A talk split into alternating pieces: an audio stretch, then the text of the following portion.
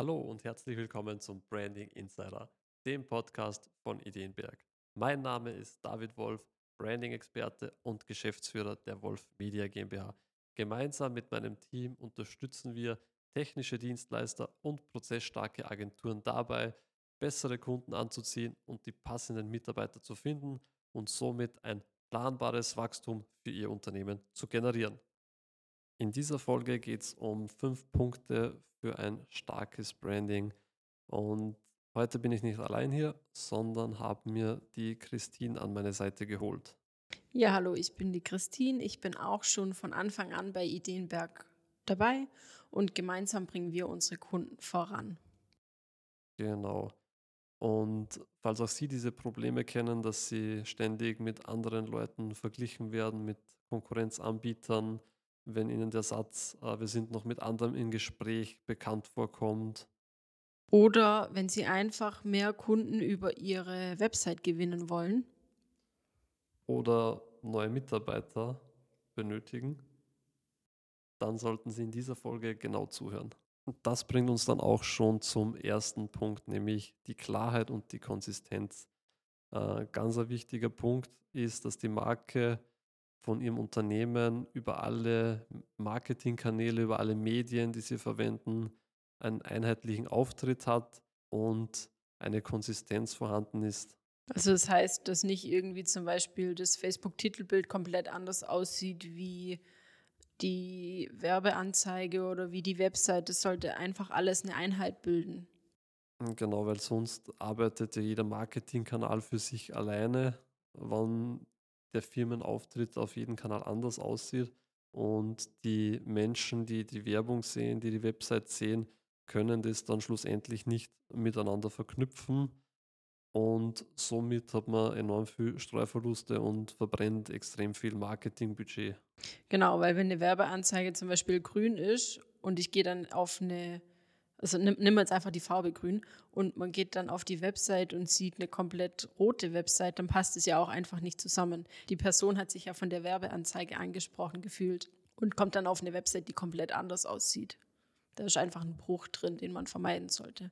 Das bringt uns dann auch schon zum zweiten Punkt, nämlich man braucht ein einprägsames Design. Ähm, man soll jetzt nicht ausschauen wie der x-te Anbieter, der was das Gleiche macht. Ja. Also das Schlimmste, was einem passieren kann als Unternehmen ist, dass man mit der Konkurrenz verwechselt wird, weil, ich sage mal, weil alles ausschaut wie ein Einheitsbrei. Genau, also man sollte ja in den Köpfen der Entscheider bleiben und das tut man halt am einfachsten durch ein einprägsames Design. Das bringt uns dann zum dritten Punkt, äh, ganz ein wichtiger Punkt, die Positionierung und die Differenzierung. Es ist nämlich aktuell oder eh schon längere Zeit am Markt so, dass man enorm viel Konkurrenz hat, je nach Dienstleistung, was man anbietet. Und durch das wird die Positionierung und die Differenzierung immer wichtiger. Genau, also dass man auch wirklich kommuniziert, was ist anders in Ihrem Unternehmen, was macht Sie so besonders. Genau, dass man sagt, okay, was hebt uns als Unternehmen von, von der Konkurrenz ab? Ja? Was, was machen wir anders? Ist es eine bestimmte Methode, die was wir entwickelt haben über die Jahre, mit dem wir bessere Kundenergebnisse liefert. Das Ganze kann man dann auch noch mit ähm, Kunden-Testimonial-Videos sehr gut unterstreichen, die was ja dann sehr gut für die Webseite und Werbekampagnen eignen, dass man einfach nicht selbst permanent als Unternehmen äh, quasi die Marketingbotschaft verbreitet, sondern auch einfach mal die Kunden für einen sprechen lässt, ähm, wie die so die Erfahrung mit der Dienstleistung gefunden haben, ja, was da so die Ergebnisse waren und was vielleicht da die, die Einwände am Anfang waren, so okay, ich war skeptisch, weil ich war schon mal bei einer Agentur, das hat überhaupt nicht funktioniert. Oft sagen eben die Kunden auch andere Dinge, die sie vielleicht gar nicht zu sehen oder gar nicht zu sagen würden. Heißt, man sieht es einfach nochmal aus einer anderen Perspektive. Und natürlich hört sich das auch besser an, wenn jemand anderes gut über ihr Unternehmen spricht, wie wenn immer nur sie gut über ihr eigenes Unternehmen sprechen. Der nächste Punkt wäre, oder der nächste Punkt ist, die emotionale Verbindung zu einer Zielgruppe herzustellen. Das ist jetzt je nach Branche ein bisschen unterschiedlich. Also gerade in dem Luxussegment ist es so, dass die Marke emotional aufgeladen wird, eben durch die Personen, durch die Bilder. Man sieht immer wieder in die Kataloge dann ganz ausgefallene Persönlichkeiten, die was halt dann natürlich äh, wieder sehr einprägsame Outfits anhaben, die was ein normaler Mensch, sage ich jetzt einmal, draußen so nicht, nicht anziehen würde im Alltag. Aber das ist halt eben die, die emotionale Aufladung, was da damit äh, generiert wird. Und das ist auch ein wichtiger Punkt von, von einer Marke und gerade von größeren Marken. Was mir hier auch gerade als Beispiel einfällt, weil ja Red Bull auch aus Österreich kommt, die sind halt sehr stark in dem Sportmarkt, sage ich jetzt mal, also im sportlichen Bereich irgendwie tätig. Und das finde ich, merkt man einfach auch immer, wenn man Red Bull kauft. Ja, Red Bull ist grundsätzlich einfach ein Lifestyle-Produkt. Also die, die vermarkten sie eben durch sehr viel Sponsorings von Extremsportarten. Und das war eigentlich schon immer so denen einer Weg. Ja. Und selber hat Red Bull zum Beispiel auch keine eigene Produktion. Also es ist einfach eine reine Marketingfirma für, für ein Lifestyle-Produkt, was sie halt schon sehr gut etabliert hat. Ja. Und abschließend kommen wir wohl zum wichtigsten Punkt, und zwar dem tatsächlichen Nutzen der Dienstleistung. Also das heißt, es bringt nichts, wenn man irgendeinen Schrott verkauft, sondern es muss auch wirklich einen Nutzen für den Kunden oder für den Interessenten bieten.